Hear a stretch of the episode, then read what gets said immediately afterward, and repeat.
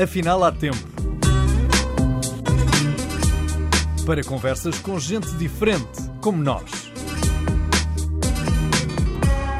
Um podcast de Jorge Gabriel. Apesar dos números dos últimos 25 anos indicarem que a sinistralidade baixou radicalmente em Portugal, os dois últimos anos vieram uh, patentear um aumento de sinistralidade e um aumento de sinistralidade com maior número de vítimas mortais e também de feridos graves. Ora, se nós conseguimos dar a volta ao texto, por que é que estamos a retornar a números assustadores? Por esse motivo, convidei o Rui Ribeiro, presidente da Autoridade Nacional de Segurança Rodoviária, para conversar durante algum tempo. E, Rui, uh, já há uh, algum estudo que nos indique porque é que piorámos como condutores? Eu, eu, bom, eu, eu não, não, não, iria falar desses números, até porque, um, uh, ah, na realidade, aquilo que me, que me, preocupa mais são as tendências. E, de facto, nos últimos anos, as tendências não foram tão más. Nós temos que percebermos que no ano de 2021, que ainda não temos os dados completamente fechados, e de 2020, uh, naturalmente, os dados da sinistralidade diminuíram, mas. Um, mas temos uma razão de veículos para isso. Uh, temos uma razão para isso. nas estradas era menor. Temos uma razão para isso, ou seja, os dados na realidade não pioraram, melhoraram até bastante. Agora, uh, não é fácil, porque nós fizemos aqui um conjunto de, de, de comparações. Se olharmos para o combustível que foi vendido, em comparação com o ano de referência, eu digo que o ano de referência é o ano 2019, certo? Claro. Um, porque é o ano pré-pandemia e que eu diria que é um ano normal. Vá, não, não me lembro assim de nada que tenha sido estranho nesse ano. Depois a seguir, o ano 2020 e 2021 tiveram claramente uh, uma influência, porque se nós olharmos para o consumo de combustível, há decréscimo de combustível rodoviário, há um decréscimo enorme. pronto. E naturalmente o que nós vemos é que este decréscimo, contrariamente ao que, se olharmos para estes números, este decréscimo é como é que eu ia dizer, menos menor, ou seja, o número de vítimas foi ainda menor do que, em percentagem, foi ainda menor do que o, do que o decréscimo combustível. Quer dizer, melhorámos. A produção, não é? Melhorámos alguma coisa. Ou seja, uh, mesmo 2019 em relação a 2018 já havia uma tendência. Uh, no final de 2019 verificou-se uma tendência decrescente. Em 2020, no primeiro trimestre de 2020, houve Uh, acentuou-se e, e manteve-se essa tendência. Mas a partir daí ficou tudo é impossível de comparar. O que é que eu diria que, que, que era importante? É perceber a tendência que está a acontecer. Eu, estas, estas coisas, por mais dramáticas que pareçam, hum, são números pequenos para fazer estatísticas. Ou seja, felizmente são números pequenos para fazer estatística. Quando me dizem, ah, houve mais vítimas mortais no Distrito do Porto. Não, houve. Ou não houve. Porque a flutuação é relativamente pequena quando nós falamos de, de números que têm uh, no primeiro trimestre, por exemplo, 10 vítimas mortais, basta haver um acidente e a coisa perde-se logo toda. Portanto, felizmente, felizmente, nós não temos uh, uma sinistralidade que esteja espalhada pelo território que me permita fazer grandes manchas uh, territoriais. Uma coisa é certa, há áreas e há zonas do país que são caracteristicamente com mais, com mais sinistralidade que posso dizer, por exemplo, Setúbal, posso dizer, por exemplo, o distrito de Coimbra, posso dizer Leiria, mas, esse, mas esses são distritos, por exemplo, que têm, que têm um, uma grande uh, mancha, digamos assim, de autoestradas, de IPs, de ICs e por aí adiante. Não é? O que, é que, o que é que para mim, enquanto responsável por estas áreas, é, é, é importante? É perceber que há uma tendência que vai ser decrescente e que há um comportamento melhor e que uh, as tendências de velocidade, infelizmente, não têm sido melhores, mas as tendências do consumo têm sido melhores. Fico sempre preocupado quando ainda vejo, sei lá, em relação ao ano passado, duas mil pessoas que entraram dentro do carro e não puseram os cintos nas crianças, nas cadeirinhas. Isso preocupa-me, porque isso é, é, de uma irresponsabilidade enorme. Uh, uh, um, bom, mas, mas, eu diria que há, há muito trabalho a fazer. Portugal tem um longo percurso a fazer. Aquilo que me deixa de alguma maneira, com, com uh, grande expectativa, é que nós sabemos o que está bem feito lá fora. Sabemos o que é que as pessoas lá fora fizeram. Podemos comparar-nos com os outros países. Não é fácil compararmos com a Suécia. Uh, até porque um, eles não têm grandes problemas com as motas, porque ninguém anda de moto ao gelo, em cima da neve de moto. Tem, tem, características, não é comparável, não é comparável, para já porque já começaram a ter uh, estas preocupações há muito, muito tempo. Depois porque fizeram as intervenções ao nível das infraestruturas e não só. E, portanto, estão muito avançados sob esse ponto de vista. Mas, por outro lado, também a realidade é diferente. Portugal, nós sabemos o que é que devemos fazer. Sabemos uh, que devemos investir nas infraestruturas, sabemos que temos que otimizar uh, uh, o procedimento contra o nacional e a fiscalização. Sabemos que temos que desmaterializar completamente este processo para que não, que não seja tão penoso entrarmos. Outro dia entrei numa esquadra de, de trânsito, na divisão de trânsito da PSPI, que estava cheio de papéis.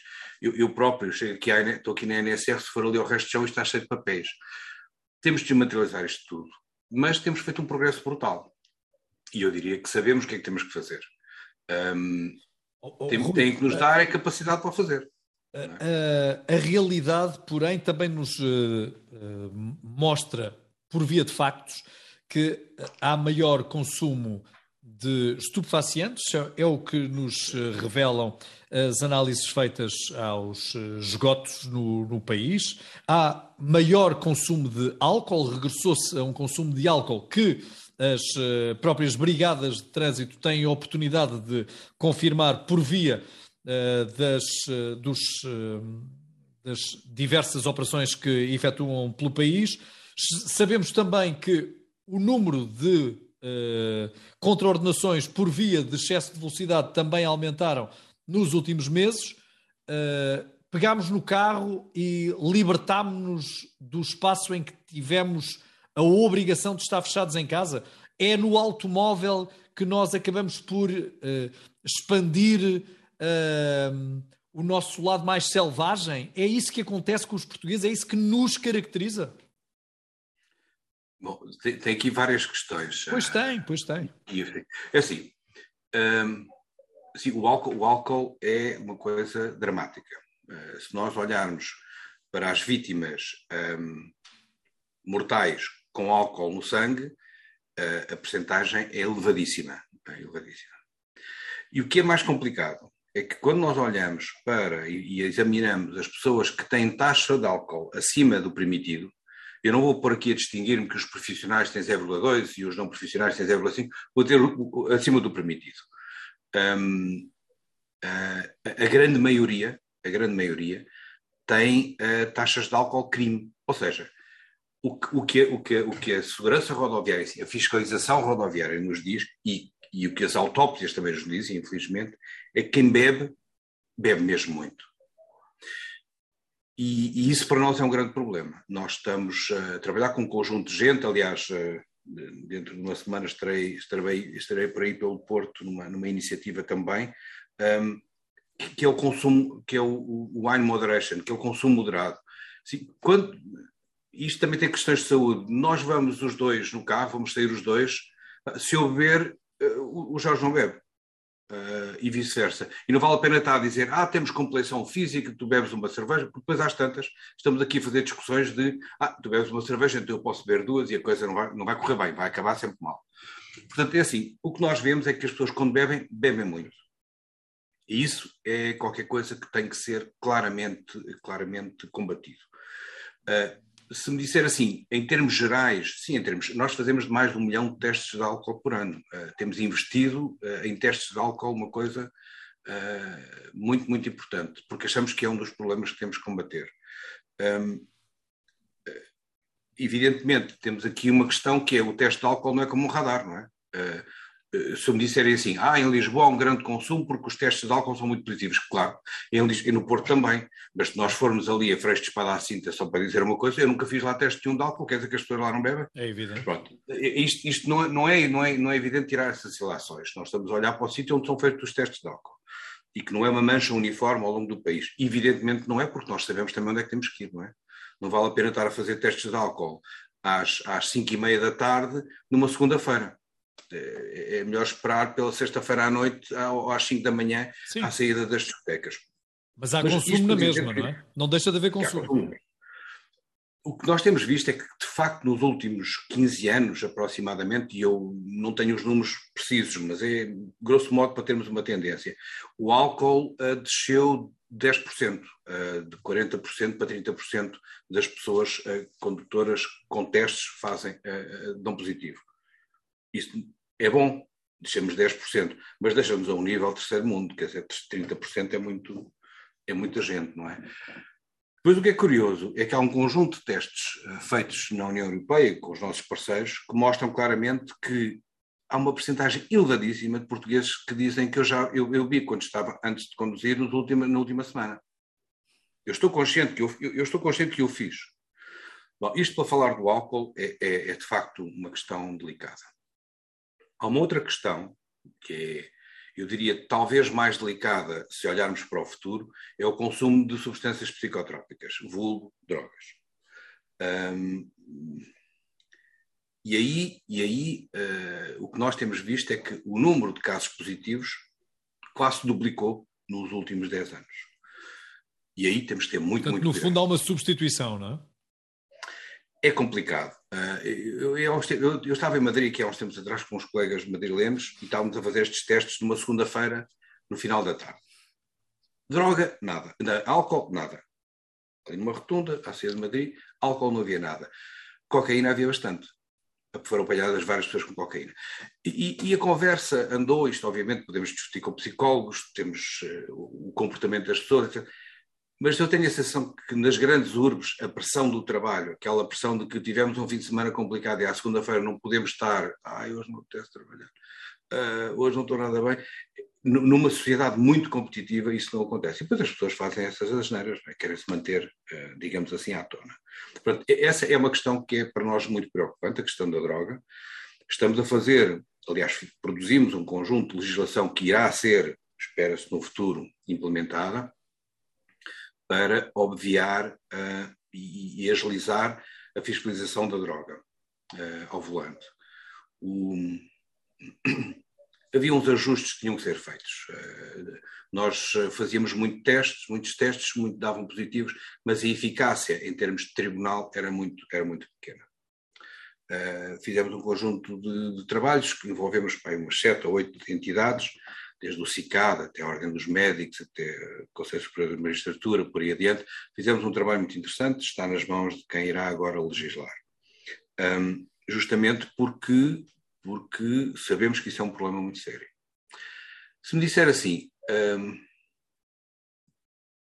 nós estávamos dentro de uma gaiola e agora de repente expandimos,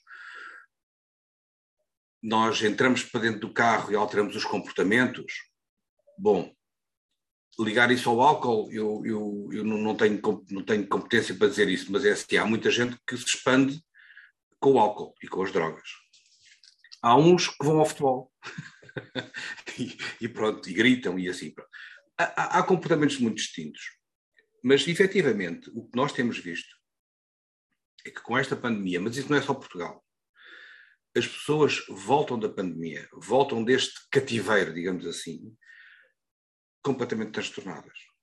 Os acidentes têm subido em flecha. As, as vítimas mortais estão, eu não diria descontroladas, mas em relação aos frontais têm sido mais que muitos, não é? Isso, isso, é uma coisa que acontece em Portugal e a Espanha, pelo menos, são aquelas pessoas, as entidades espanholas, nós estamos muito próximos e temos visto isto em conjunto. As pessoas parece que perderam a cabeça. Estavam fechadas e agora, de repente, partem a louça toda. Um, um, e isto pronto, uh, tem as consequências sérias, não é? Estava a falar dos choques frontais. Os choques frontais. Uh, Também é um problema de infraestruturas, sabemos. Pronto. Dizer, os choques frontais, supostamente, na maior parte das estradas, não deviam acontecer, não é? Porque deviam ter uma barreira. Eu vou de um lado, não tenho direito a passar para o outro. Nem as pessoas que vêm no outro têm direito a passar para o meu. Se as coisas estivessem. Mas é assim, mas isso também não acontece nas estradas todas. Idealmente devia acontecer. Mas enfim, o que nós fazemos é olhamos para as estradas onde há mais acidentes, uh, onde há acidentes que podem configurar no futuro uh, choques frontais, e aí há uma intervenção. Uh, portanto, não, não, podemos transformar todas as estradas em autoestradas. Mas, de facto, é como está a dizer, os, o investimento nas infraestruturas é uma, é uma, é uma é, é fundamental, é fundamental. E é um desígnio que tem que ser, tem que ser feito, tem que ser feito um desígnio. De, Portugal tem que investir muito em infraestruturas, muito. Bom, um, isso, isso, é uh, reconhecido por qualquer um de nós que uh, não frequente única e exclusivamente autoestradas, porque sabemos que temos autoestradas de altíssima qualidade, até se compararmos com, o resto, com o resto dos países da União Europeia. É preciso circular para também nos apercebermos dessa realidade. Mas o que é certo é que há um comportamento que não é propriamente o comportamento mais legítimo, mais comunitário, equilibrado uh, entre os portugueses quando uh, se deparam com um volante uh, pela frente. O professor Pinto da Costa, o falecido professor Pinto da Costa, médico legista, defendia que a taxa não poderia ultrapassar 0,0, taxa de álcool. Uhum. Essa não poderia ser a medida profilática mais certa para uh, atingir de vez a consciência dos portugueses? É sempre, é sempre, é sempre, é um debate que está sempre em cima da mesa. Um, tendencialmente na Europa há poucos países que têm zero. Um, e, e um, é, é um debate, é um, é um debate aceso, é um debate aberto. Uh, uh, por um lado, também se fala em termos de saúde, uh, e é um debate que, não, que eu acho que não vai ter, não vai ter, não vai ter nenhum fim. Não é, não é com certeza por um condutor num carro que está ocupado por cinco pessoas, não é um em cinco que, deixando de consumir álcool nessa noite, vai hum. afetar a economia portuguesa, penso eu. Evidentemente, evidentemente. Mas é assim, isto, isto, Portugal fez um conjunto de, de, ações ao longo dos últimos 30 anos. Uh, Começou-se com 0,8, depois passou-se para 0,5, temos um 0,2 para os profissionais, ou seja, estamos atentos estamos atentos. Uh, o que tem acontecido na Europa é mais ou menos este equilíbrio entre os 0,2 para os profissionais e os 0,2 e os 0,5. Não, há, há, dois ou três países que eu me lembro que têm taxa zero. Se eu tivesse que fazer uma coisa, é assim, o álcool é um problema, mas se eu tivesse que fazer uma coisa, eu mexia claramente na velocidade. A velocidade é o maior problema que nós temos. É o maior problema que nós temos. Uh, em termos de comprometimento das pessoas, mas há uma coisa que é fundamental. Eu hoje estive numa, numa conferência com os colegas em Coimbra e uh, passaram uma série de slides com acidentes. E depois, às, à página das tantas, dizia a senhora capitã, um, e isto foi um despiste e bateu nas árvores. Ah. As árvores não têm que estar ali, ponto. Ou seja, esta questão da visão zero começou na Suécia justamente com uma coisa destas.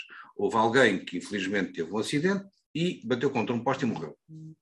E a ideia imediata foi, era alta velocidade, o, as outras pessoas disseram assim, não, não, peço desculpa, nós temos é que tirar dali o poste. Porque aquele poste está muito em cima da estrada e é uma questão de tempo que vai, outra vez, haver, vai acontecer novamente e que haja alguém que faça uma asneira e que vá novamente bater no poste. E uma coisa, isto tem a ver com a mentalidade quando nós olhamos, este paradigma tem que ser mais ou menos, tem que ser relativamente alterado. Ou seja, a estrada não pode ser uma sentença de morte para quem faz uma asneira. Não, é, é muito pesado, é muito pesado. Ou seja, e, e, e, quem faz uma asneira, agora há asneiras mais uh, toleráveis, outras menos compreensíveis, uh, a velocidade, o deixar-se dormir ao volante, o estar cansado, o olhar para trás, o telemóvel, o, o, a tecnologia toda que temos no, no touchscreen, o beber, tudo isso eu, eu englobo numa mesma coisa que se chama asneiras. E erros humanos. Agora, que de facto as pessoas tenham que pagar com a própria vida ter cometido um erro é uma pena de, é, é, muito pesado.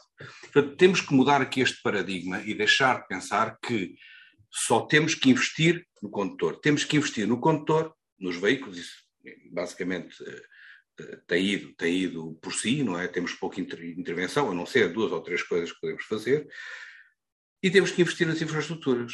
E este triângulo mágico, digamos assim, um acidente tem sempre estes três intervenientes, que é a infraestrutura, o, o veículo e a pessoa, não é?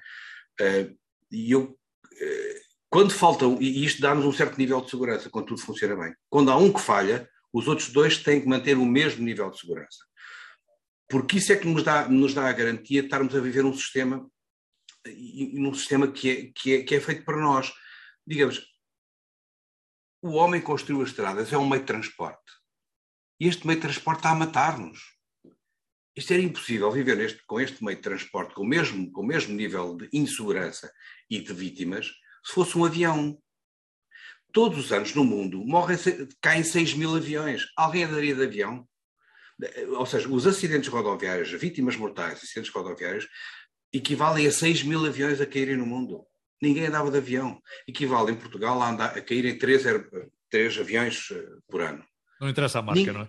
Mas essa, não, não essa, essa ambiguidade também é muito curiosa porque pode nos eh, transportar para a tecnologia. Ora, sabendo-se que há a possibilidade nos automóveis de limitar a velocidade máxima, porque é que essa velocidade não é limitada pelos construtores? Uh, em Portugal sabemos que não podemos andar a mais de 120. Porque é que os carros dão mais de 120? Essa também pode ser uma ótima discussão. Eu, eu vou por essa discussão e vou pôr ainda mais longe. Se nós sabemos, se nós sabemos que um, o telemóvel é uma distração que é equivalente ao álcool, porque é que hoje vivemos, não é sobre a influência do álcool, mas sobre a influência da tecnologia. Os nossos carros têm um touchscreen que, para mexer naquilo, nós devíamos olhar. E depois, na por cima, vamos pôr a morada, não sei. Ou seja, há aqui um paradoxo, claro, que é, e vamos pegar em marcas que foram conhecidíssimas. Como dizia um colega meu que há uns tempos atrás, um, um, o cinto de segurança foi aquilo que salvou mais vidas a seguir à penicilina. E se nós pensarmos, o cinto de segurança de três pontos foi inventado por uma certa marca de carros, que depois a seguir, uh, uh, enfim, de alguma maneira fez disso a sua segurança, a bandeira daquela marca é a segurança, um, mas, e, e, obviamente não fez patente daquilo, deu a segurança a todos, e depois disse assim, as outras, até aquela marca famosíssima utiliza os meus cintos de segurança. Foi assim que a coisa funcionou. Essa mesma marca, eu tenho falado com eles e digo, pá, vocês têm que acabar com isto. Têm que acabar com ser possível tocar no ecrã. O carro arranca e acabou-se, não há ecrã para ninguém. Não há ecrã para ninguém. Epá, é possível viver com carros sem ecrã. Eu já vivi com carros sem ecrã, o Jorge já viveu com carros sem ecrã, quer dizer, e não temos propriamente, enfim, há uma grande fosse etário entre nós, geracional entre nós, mas que eu sou muito mais idoso e vi, quer dizer, mas vamos lá ver, este tipo de coisas não faz sentido.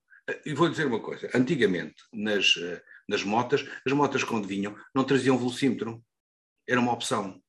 Evidentemente, quando eu estou de moto e ando de moto, eu não preciso de velocímetro para coisa nenhuma. Eu sei perfeitamente onde é que estou a andar depressa demais. Sei perfeitamente, sinto isso, sinto isso. Os carros é a mesma coisa, tem ali uma panflada de, de, de, tecnologia absolutamente inútil para conduzir. Um carro é feito para nos levar de um lado para o outro. E não é, um, não é um centro de entretenimento. Não é um centro de entretenimento, nem é um centro de emoções. E agora, voltando à questão da velocidade, não é um centro de emoções, nem é um centro de entretenimento. No entanto, não é fácil não é fácil uh, pegar nas empresas uh, que constroem veículos automóveis, há muitos interesses económicos por trás, e só as grandes empresas é que são capazes, se fosse aqui uma empresazinha de esquina, que viesse com, com um ecrã, um tamanhão enorme, agora se mais uma marca, um novo modelo de uma marca, traz um ecrã enorme, pá, mas para que é que isto serve? Mas para que é que isto serve? No entanto, um, em vez de se diferenciarem só pela segurança, só pelo consumo, só pela baixa velocidade, diferenciam-se também por um ecrã de entretenimento. Até se chama infoentretenimento. Oh, vamos, valha-me Deus. Pronto. Eu não entendo. Há marcas que já começaram, que deram um, um, passo muito grande, aliás, e agora vou dizer qual é a marca, porque estou a apreciar o que eles fizeram. A Volvo fez isso mesmo, limitou. Se me diz limitou, é muito grande, passam 180, mas é um passo. Quem, quem é que precisa de andar a 180? Ninguém. Uh, mas pronto, uh, tivesse saído mais cedo, como dizem os meus colegas. Pronto. Rui, mas no entanto sabemos que a Alemanha é um país onde a segurança, as regras de cidadania são uh, muito defendidas e são mesmo muito interpretadas pelos alemães como uh, algo onde se tenta estar próximo do rigor. Eu já conduzi na Alemanha e algumas das autoestradas onde eu conduzi não uh, as posso sequer comparar com as autoestradas portuguesas porque as nossas são melhores. No entanto, em algumas dessas autopistas não uhum. existia limite de velocidade. E essa é outra das discussões em cima da mesa. Se é estarmos numa autoestrada que nos apresenta condições para que nós possamos conduzir a uma velocidade mais elevada, porque é que nós não havemos de conduzir? Isso, isso, é, é, é, essa, essa questão de não haver limite de velocidade o que, o, é, é, tem que ser entendido de outra forma. A responsabilidade da velocidade é colocada em cima do condutor. Se o Jorge for acima de 120 km por hora e tiver um acidente, é sem apelo na grave, nem é grave.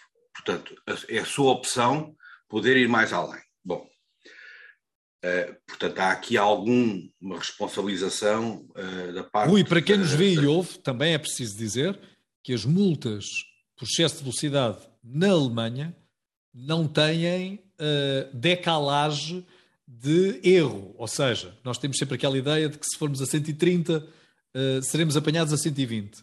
Lá, 121 é uma multa pesada. Se formos a mais de 70, num limite de velocidade de 70 km hora, custa, pesa na carteira. Eu, eu, eu, vivi muitos anos também fora de Portugal e, portanto, estou bem habituado a esse tipo de. de um, eu sou engenheiro punição, físico. Punição, fiz, fiz, muito tempo de investigação. Sei perfeitamente o que é, que é ter uma margem de erro no aparelho. E posso lhe dizer que estas margens de erro que estão aqui estão hiperinflacionadas. Inflacionadas. Eh, eu, eu, não confiaria numa coisa da qual eu diga assim, a margem de erro são 10 km a hora acima de 130, ou aquilo que seja. Não, isto é um, é um, exemplo, não é verdade. Uh, então aquele aparelho não é preciso. Não, não, é, não tem precisão suficiente. Mas o aparelho tem muita precisão. Aquilo funciona, a, a metodologia pela qual aquilo funciona é uma precisão altíssima. Eu acho que esta questão da precisão veio, e ainda hoje aprovei mais um conjunto de radares. Uh, uh, esta questão da precisão veio, é muito fácil contestar em Portugal. E isto agora que eu vou dizer, provavelmente, se calhar amanhã estou despedido, mas não faz mal. Um, eu tenho um emprego aí na Faculdade de Engenharia do Porto. um, uh, é muito fácil contestar em Portugal.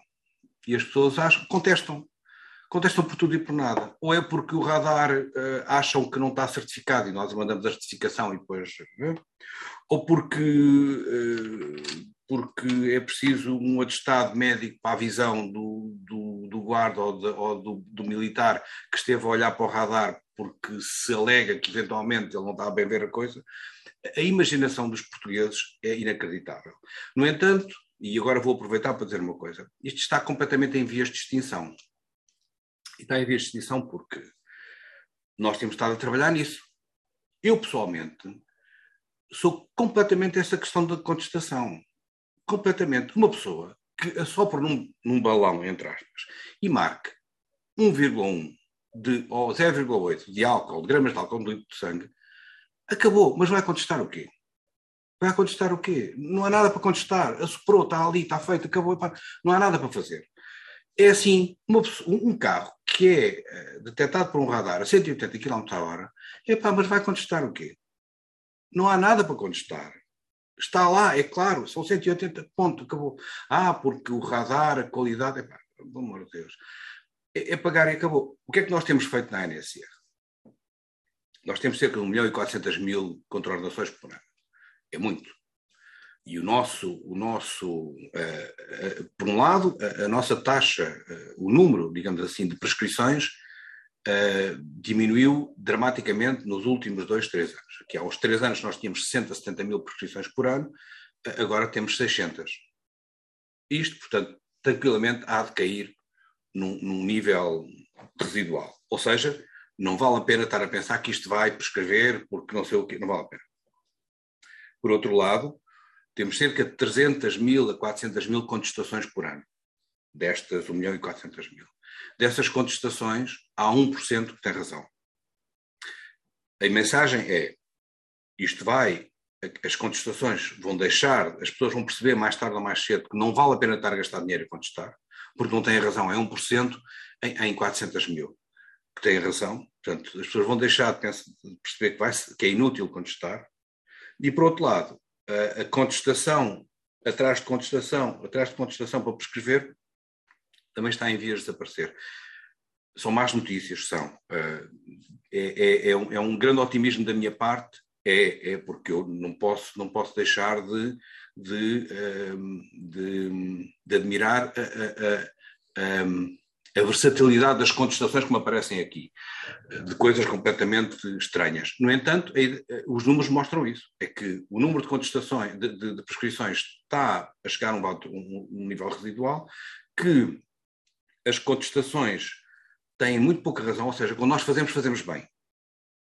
Não, não vale a pena. 1 milhão e 400 mil. Há, há 1%. Estamos a fazer bem. Quando nós fazemos, é para ter a certeza. Não vale a pena contestar, é mesmo assim. É para pagar e pronto. Um, e não, não vale. Agora temos é que arranjar aqui alguns mecanismos que obviem as coisas. Os nossos colegas espanhóis têm um conjunto de medidas diferentes, que quem pagar em 20 dias tem 50% de desconto. Promoções. Não, como é que eu ia dizer? Faço isto, faço todos os dias no, no, no, em penal. As pessoas chegam a um acordo. Temos aqui um problema. Temos um acordo. A minha parte é eu ofereço, olha, paga menos 50%. E a parte do Jorge é assim, tá ok, então agora não vou chateá-lo. Pronto, isto é um acordo entre cavalheiros. É o que acontece em Espanha. Se vamos a chegar a este ponto em Portugal, não faço ideia. Não faço ideia, mas gostaria muito. Gostaria muito. Porque hum, porque as coisas tornam-se muito mais eficazes e eficientes. As pessoas percebem claramente que a máquina que está aqui montada, os radares, aquela questão da caça à multa, é, é uma, é uma frase que me deixa muito, é uma expressão que me deixa muito incomodado. Porque se as pessoas percebessem, e se calhar isso é culpa minha, não está, minha entenda-se, da ANSR, não estarmos a fazer uma divulgação adequada. O antes e o pós-radar significam uma redução de 50% da sinistralidade naquele local. Os radares estão lá para salvar vidas. Radares Porque... visíveis. Essa é Sim. também, essa é também, essa também é também um motivo de discussão e de discussão bem acesa, que é, afinal de contas, uh, se os radares podem estar e provando-se que estando uh, visíveis reduzem a sinistralidade, para que é que se fazem uh, inspeções à velocidade de surpresa e aleatórias com radares, e sem, sem e com radares é? encobertos. Pronto, a legislação ainda permite que isso aconteça. Rest my case. Ainda permite que isso aconteça. Mas pode deixar de vir a acontecer? Porque, assim, a nossa ideia, efetivamente, vamos lá ver, a nossa ideia não é uh, aquela questão de caçar a multa. Eu, os radares são colocados uh, em sítios estratégicos, em que há sinistralidade, em que nós sabemos que há problemas, em que efetivamente poderá haver um excesso de velocidade e, por exemplo, e, e, e, que essa velocidade limite é a velocidade máxima, digamos assim, de uma maneira muito, muito clara de compreender, naquele sítio a velocidade máxima é 80 km hora. Quer dizer que a infraestrutura que ali está não garante a segurança das pessoas se andarem mais do que 80 km hora. Há muita gente que anda mais de 80 km hora, vamos lá para um radar para que as pessoas se acalmem um bocadinho. E umas vezes tem lá um radar, outras vezes lá tem um caixote. Mas isso só nós é que sabemos quais têm caixote e quais não têm caixote. Um, uh, quais os caixotes estão equipados. Mas o objetivo é salvar vidas. Eu, a RSR, se pudesse não, não, não cobrar multas nenhumas, é uma entidade que gostaria de entrar em autoextinção sob o ponto de vista de cobertura de multas. Claro, Porque, mas no entanto não deixamos de ver fotografias de radares colocados em sítios absolutamente estranhos, com eh, carros, com carros eh, que nada têm que nada têm que ver com, com carros de, de Lamentavelmente, uh, a esconderem uh, os radares para que as pessoas sejam apanhadas, não é? Hum. E esta é uma realidade com a qual nos defrontamos diariamente.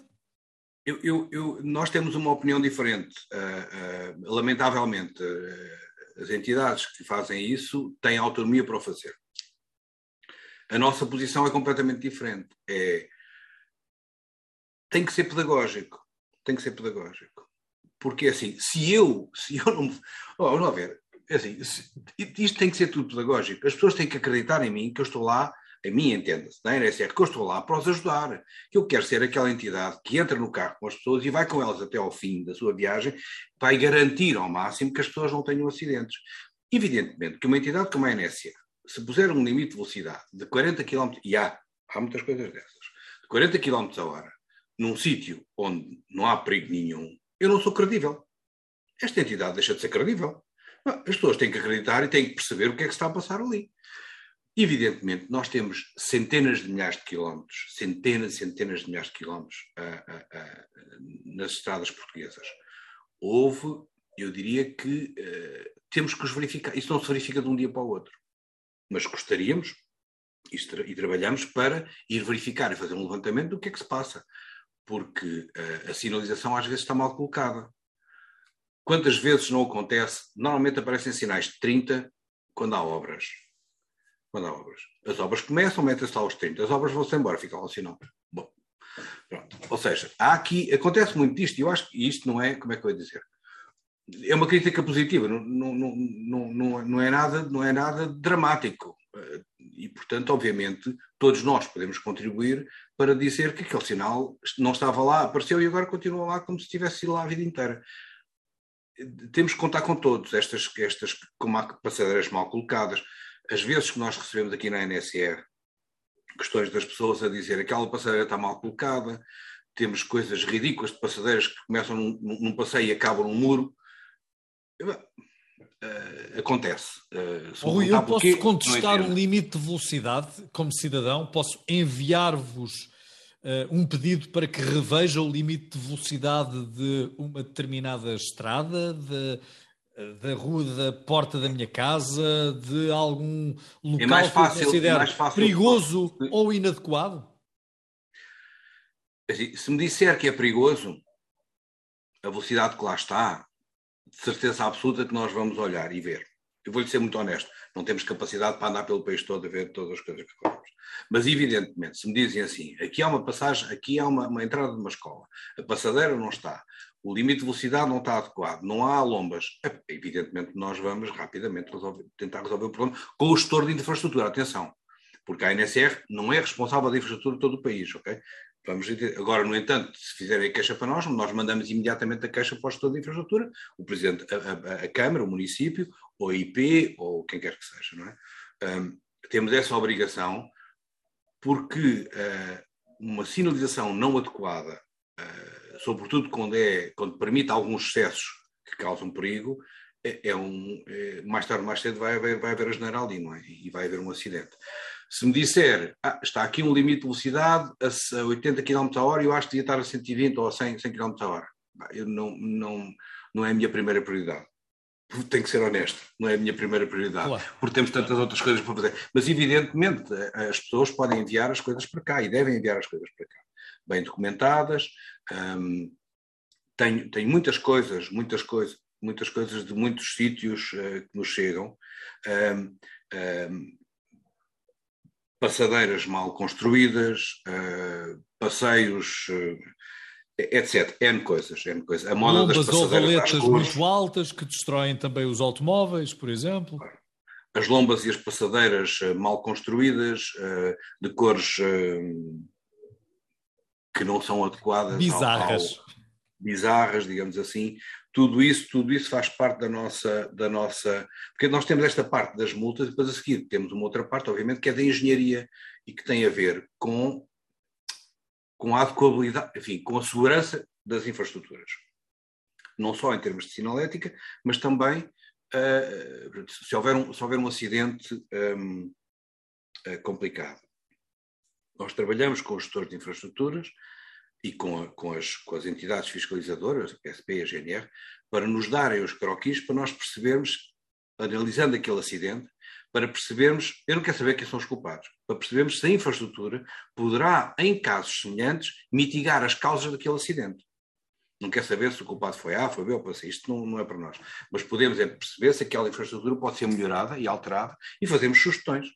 Fazemos sugestões. Oh, Rui, vamos eh, a números, porque os números são muito impactantes para quem nos vê e ouve. Uh, há uma relação direta entre os acidentes rodoviários e 3% do PIB, do Produto Interno Bruto Português? Claríssimo. Estas coisas, vamos. Eh, esta conversa não é fácil, porque todas as pessoas que tiveram um acidente têm família, somos todos famílias, não é? E, e todos nós, certamente, aqueles que estamos aqui, os que nos estão a ouvir, já tiveram com um certo grau de proximidade algum, alguém que teve um acidente rodoviário e com um certo grau de, de, de gravidade. Todos nós percebemos, por exemplo, que hum, hum, temos, temos toda uma vida contributiva, não é? Nós uh, investem em nós, investem os pais, investe a sociedade. Uh, no, no, o ensino não é de borla, eh, ou seja, há um investimento, há um investimento nas pessoas também, e isto do ponto, do ponto de vista puramente económico. É, é aquilo que se costumava chamar antigamente, isto é a folha de Excel. Não, não, há, não, há, não podemos esquecer que está lá gente por trás, mas aquilo que eu vou dizer agora é como se não houvesse gente por. Há um investimento. As pessoas crescem, estudam, e depois, depois quando vão começar a entrar na vida ativa, a criar riqueza para o país, a fazer descontos, a promover a economia, porque vou ter dinheiro, vou comprar isto e aquilo, se essa vida é interrompida, há uma falta de produção na, na, ao longo desta cadeia, digamos assim. Se para além disso uh, também as pessoas possam ficar, digamos, acamadas para o resto da vida, para além de não virem a contribuir, pronto. E, portanto, evidentemente, uh, todos nós percebemos que há aqui um custo económico e social dos acidentes de viação. E, e entenda-se, isto não tem a ver só com vítimas mortais e com feridos graves. Os feridos ligeiros, aquela pessoa que teve um acidente e depois a seguir ficou sem poder ir trabalhar durante uma semana porque se aleijou na mão, tem, tem um peso económico brutal e muito considerável, porque há aqui uma questão de, de, de produtividade que ficou claramente hipotecada. É o famoso e, portanto, as contas foram é? feitas, Exatamente. Eh, as contas são feitas, as contas são feitas por especialistas, pessoas que trabalham em atuariado, no fundo, pessoas que trabalham para as companhias de seguros também, que veem o custo da vida, mas na, na, área da academia, são pessoas na área da academia, portanto não têm qualquer interesse a não ser o académico e estudioso neste tipo de, de trabalho, e chegaram à conclusão que uh, no ano 2019, que foi o nosso ano base uh, de trabalho, que era aquele que estava mais bem documentado com as coisas todas, um, os custos económicos e sociais dos acidentes rodoviários representaram 3% da, da riqueza nacional, ou seja, 3% do PIB. 3,0, um pozinho, 0,3. Mas isto, mas isto diz pouco às pessoas. Eu vou pôr isto de outra maneira. Em duas ou três outras maneiras. Um, Diz-se que a Auto Europa contribui para o PIB português com 1,6% para cima. Os acidentes rodoviários é com o dobro para baixo. Um, os, os, uh, os, um, o, o, esses 3%, mais de 6 mil milhões de euros, 6 mil milhões, eu não faço ideia do que seja porque é muito dinheiro, e é muito zero, mas 6 mil milhões de euros, eu sou capaz de dizer que são as verbas inscritas no Orçamento de Estado para a educação. Para a educação e para um país inteiro, não estamos a falar de uma escola, para um país inteiro.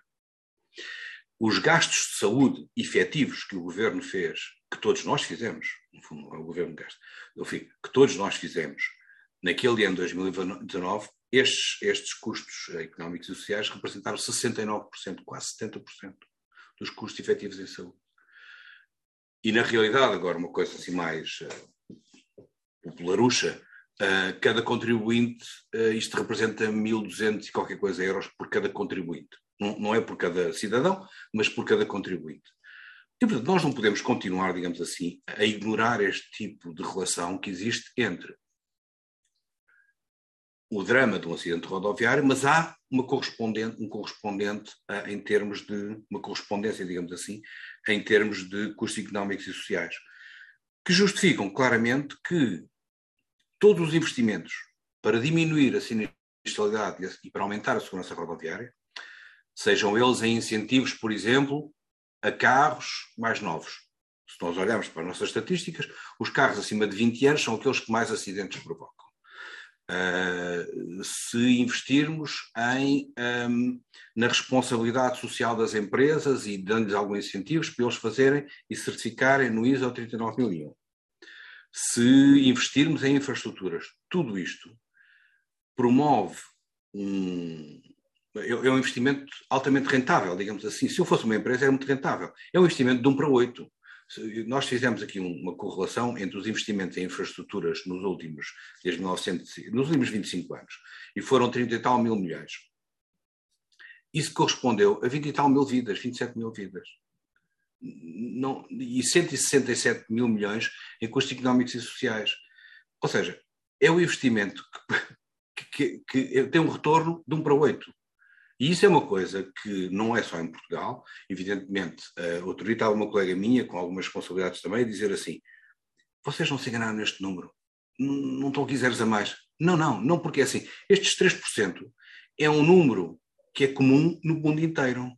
No mundo inteiro.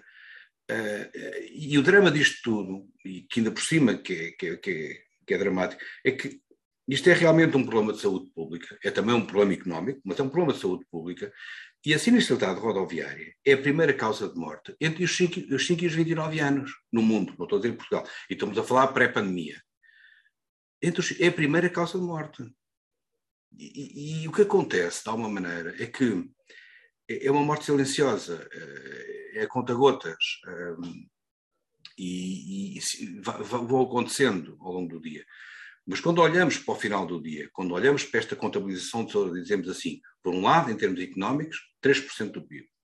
Por outro lado, em termos de vítimas mortais, e já não estou a falar das, dos feridos graves, vítimas mortais são dois aviões. Isto é o espectro, isto é o, é, é, é o panorama português. 3% do PIB, vítimas mortais, dois aviões que caíssem, caíssem de uma vez. Não há outro sistema que seja tão inseguro e construído pelo homem como, como o sistema rodoviário. Rui, tem, vamos olhar para o futuro então. O que é que podemos deixa fazer para alterar isto? Sim. Não, deixa-me só dizer uma coisa. Uh, e isto é uma provocação. É, uh, no, na, na, no transporte aéreo existem regras enormes, enormes, apertadíssimas. E eu, honestamente, eu não quero acreditar que vivemos numa Europa que dá mais valor a uma vida de transporte aéreo do que uma vida de transporte terrestre. Não, não, não posso acreditar. E, portanto, isto tem que mudar. As pessoas têm que perceber que o valor da vida é igual para um e para o outro.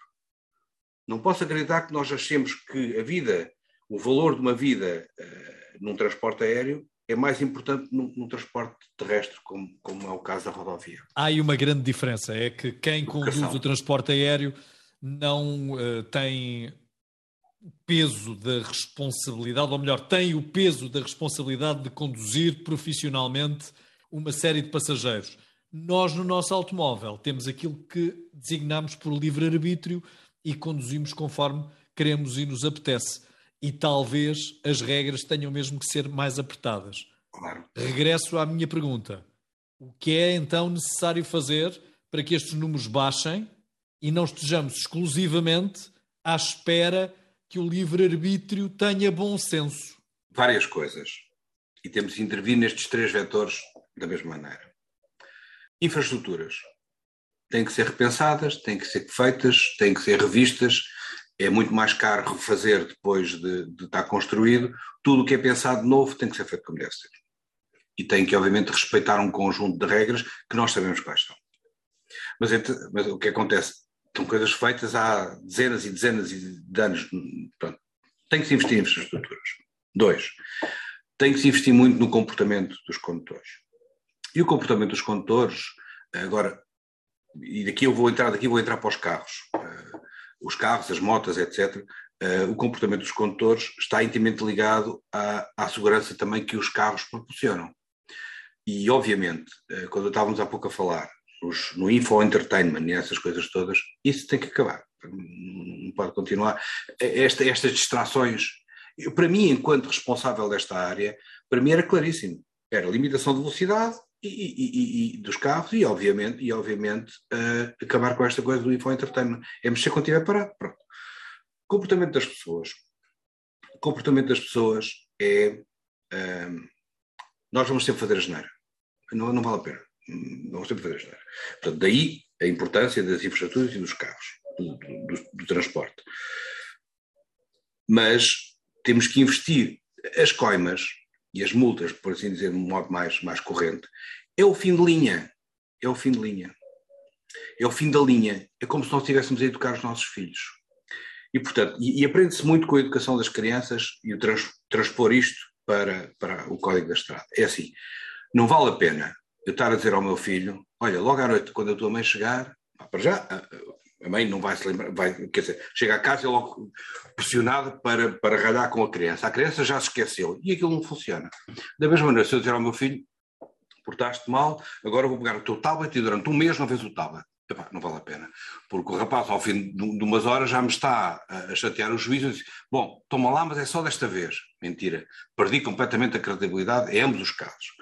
E, portanto, com estes dois exemplos muito caricatos, mas que é verdade, eu quando faço, eu quando pego uma multa, tem que ser rápido, eficaz e incontestável. Não posso, as pessoas não podem criar, não podem pensar que, eu, que haja dúvidas, têm que perceber que aquilo está bem feito e que o fim que tem que fazer é pagar e acabou. Epá, temos pena, e a próxima vez não vou fazer mais. E esta metodologia, este trabalho que nós temos estado a fazer, uh, e tem, sido, tem tido grandes resultados também, um, é fundamental. As pessoas uh, não podem sentir, para já têm que ter uma sensação e um sentimento de justiça. Nós não podemos ser injustos com as pessoas, por um lado. E, portanto, temos que trabalhar justamente para que saiam aqui, de um, desapareçam daqui um conjunto de injustiças. E, por outro lado, temos que ser células, eficazes e implacáveis. Aí as pessoas pagam para ir da próxima vez uh, uh, deixam, de, deixam de fazer a mesma asneira há um conjunto de coisas que têm que ser melhoradas, tem que, claramente, e, e a história, a história mostra-nos que efetivamente não, não pode ser à custa de punições. Uh, eu não posso, eu não posso aumentar as punições uh, indiscriminadamente. Uh, não funciona, não funciona. Não sei se há pouco tinha dito ou não, mas em relação aos, ao telemóvel foi isso que aconteceu. Não é? Nós aumentámos o telemóvel e, e as coisas continuaram a aumentar nem sempre. Estas questões têm que ser revistas, a questão da legislação e das, digamos assim, da educação pela punição, digamos assim, tem que ser revista com objetivos e não com valores. Ou seja, não, não tem a ver com euros, tem a ver com objetivos. Se eu tiver uma medida cuja implementação me vai reduzir 10% no número de vítimas, é uma excelente medida. Essa medida uh, se eu fizer uma mesma medida semelhante, que vai aumentar de 50 euros para 100 euros, mas o número de pessoas vítimas e de acidentes continua a ser o mesmo, essa medida não é eficaz. Portanto, obviamente que eu tenho que sempre estudar estas coisas com essa ótica de qual é o meu objetivo. O meu objetivo é reduzir a sinistralidade. Então eu tenho que avaliar quais são as medidas que efetivamente produzem sinistralidade, uh, reduções da sinistralidade, em vez de pensar que Bom, agora vou aumentar eh, de 100 para 200 euros. Isto, as pessoas vão perceber que não podem fazer isto. Hum, às vezes não funciona. Rui, há uh, também boas notícias, aparentemente, para alguns, para outros nem tanto, sobre uh, os carros autónomos. Aqueles uh, onde nós apenas introduzimos o sítio para onde queremos ir e ele nos conduz até ao nosso destino, e aí será apenas e só um transporte que respeitará os limites de velocidade, que não tem problemas de álcool, nem de toxicodependências ou de dependências que levem a comportamentos uh, que sejam desviantes na, na condução. Uh, isto por um lado. Por outro, temos os condutores que adoram o prazer de conduzir e que também contestam esta modernice, como lhe chamam. Outro dia vi uma marca de motas que estava a mostrar uns, uns ensaios de uma moto que sozinha, sem condutor, sempre, dava as voltinhas, as coisas, não sei o quê. Isto não tem piada nenhuma, peço desculpa, mas eu quando gosto de andar de moto, gosto de me inclinar, gosto de deslizar, gosto de sentir o vento na cara. Pronto. Agora, relativamente aos, aos veículos autónomos, há veículos que já são mesmo muito autónomos. Mesmo muito. Diria uma, dizia uma colega minha, responsável de uma dessas marcas, que dizia assim: Uh, vocês não digam nada a ninguém, mas eu hoje fiz, vim da Aveiro para Lisboa e quase não toquei no volante, vinha a fazer umas quantas coisas. A sério. Pois, então aquilo vai no meio das coisas. Mantém uma velocidade de 80 km ou de 100 km a hora. Se vai um pela frente, ele reduz. Se, na realidade, há um conjunto de, de, de, de enfim, dessas chamadas modernices que já estão em, em, em marcha. Daqui até termos veículos autónomos em todo lado, uh, acho que ainda vamos esperar um bocadinho. Uh, mesmo agora que se os chineses estão a fazer os táxis e os japoneses não sei o quê, mas vai ser mais rápido do que nós pensamos. É? E, e, e, mais do que os veículos autónomos, eu estou preocupado é na convivência entre ambos. Porque conheço muito boa gente, e o Jorge também conhece muito boa gente, que se for atrás de um veículo autónomo que vá a 50 km por hora, oh valha-me Deus. É porque é assim, eu nem sequer posso chamar nomes ao carro, não é? Porque é tudo autónomo, não é? E isto vai ser uma confusão. Esta convivência, esta coabitação, não vai ser tão fácil, um, sob esse ponto de vista e requer a habituação. Requer a habituação. Eu preciso de ganhar confiança num veículo autónomo. Uh, porque, porque de início uh, tenho aqui um colega meu que tem, tem um conjunto de, de, de exemplos muito engraçados. Eu de início andava a cavalo Bem, o meu cavalo tinha um número de um coeficiente de inteligência. Não se ia espetar contra uma árvore, não se ia mandar da ribanceira abaixo, eu, portanto, obviamente, confiava no cavalo. Depois a seguir passei, passei a ter uma máquina e ser eu ter que tomar as decisões. Agora estamos a voltar um bocadinho atrás. Eu tenho que confiar novamente na máquina. Portanto, há aqui esta coisa que. E estas máquinas, atenção, estas máquinas cheias de inteligência artificial e de machine learning e whatever, uh, têm limitações têm limitações. São todas muito inteligentes. Mas têm limitações que são iguais às nossas. Se eu andar a conduzir e de repente me aparecer um leão à frente, eu não sei o que é que vou fazer. A máquina também não. E, portanto, temos Mas que não travará com que... um obstáculo pela frente? Eu não sei. Já uma vez conduziu e lhe apareceu um leão à frente assim, ah, não sei. Ou seja, eu, eu não sei qual é a minha atitude. Não sei. Os animais sei já que... apareceram a muita gente sei que, sei que, uh, sei que em termos, em termos uh, teóricos, o que eu deveria fazer era travar, tá, tá, tá, tá, tá, tá. Mas, pá, mas na altura não sei. Ou seja, nós temos que perceber que estas máquinas também vão, de fazer algumas asneiras, como, como nós. Uh, e depois vão aprendendo também, não é? Vão fazer muito menos asneiras do que nós fizemos, isso é certeza. E, sobretudo, há uma coisa: não vão repetir as mesmas asneiras que nós fazemos. E como eu já estava a dizer, nem vão andar a excesso de velocidade, nem vão beber, nem vão adormecer. Atenção, nem vão adormecer. E, portanto, são incansáveis. Como é que nós vamos conviver sete ou oito pessoas fechadas dentro de um carro durante cinco ou seis horas? Já é outra questão. É Mas será com certeza um passo de cada vez, Rui. Muito obrigado claro, pelo claro. tempo despendido para aqui darmos também alguns contributos para que nós uh, tenhamos maior consciência rodoviária. É uma expressão que eu gosto muito. Consciência rodoviária porque é uma consciência que pode salvar vidas e, quem sabe, não estará simultaneamente a salvar a nossa. Muito obrigado, Rui. Obrigado, Jorge. Obrigado. obrigado. Muito obrigado.